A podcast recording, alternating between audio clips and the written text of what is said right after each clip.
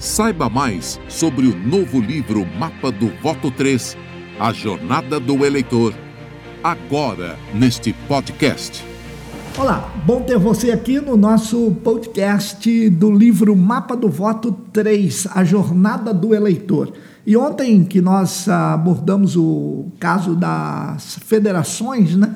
Nós já tivemos muitas pessoas interagindo e preocupadas em razão da questão de ser algo não só estadual, mas como nacional. Então, a fusão entre esses partidos deverá obedecer durante quatro anos todos os é, estados da federação. Você não pode ter a fusão do partido A com o B no estado 1 e o partido A com o C no estado 2. Mas não é esta a razão do nosso podcast. Nós estamos ainda tentando dizer e blindar você sobre a condição das pessoas que estão com você. E também este podcast serve para quem não vai participar de federação, para quem está com o partido ou já escolheu o partido ou está sem o partido. E a minha preocupação, como eu já vi em muitas eleições, é exatamente o relato das lideranças que vem trazendo uma situação confortável ao candidato.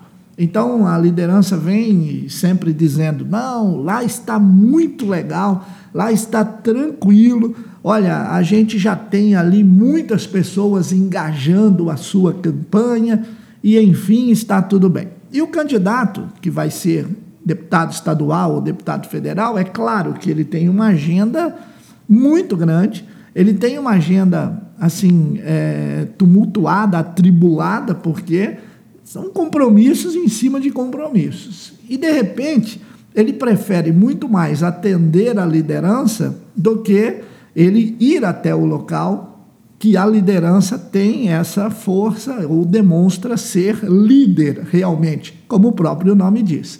Então o que ele faz? Ele começa a atender essas lideranças no seu escritório político ele marca uma agenda aí das sete até as nove da manhã e ele atende cinco, seis, sete lideranças. Essas lideranças passam para ele em planilhas, que está tudo bem, está tudo controlado e está todo mundo falando dele. Que maravilha, ótimo, excelente, show de bola. Porém, a realidade ela pode ser muito diferente disso. Então, o livro Mapa do Voto 3 traz exatamente detalhes acerca de como é que você não vai se envolver em conversas com estas lideranças, porque de repente quando chega na urna, você tem uma surpresa que aí você não tem mais o que fazer e aí acabou. Aí você perdeu a eleição porque acreditou em planilhas. Então, isso é muito importante você saber acerca de como é que estas questões devem ser tratadas. Você pode, inclusive, ter aí a sua opinião, você deve ter aí a sua posição ah, sobre como cuidar de lideranças, mas eu me coloco aqui na situação de alertar você, como consultor político, e para que você saiba exatamente como tudo isso acaba funcionando na prática. O livro explica isso detalhadamente para você, tá bom?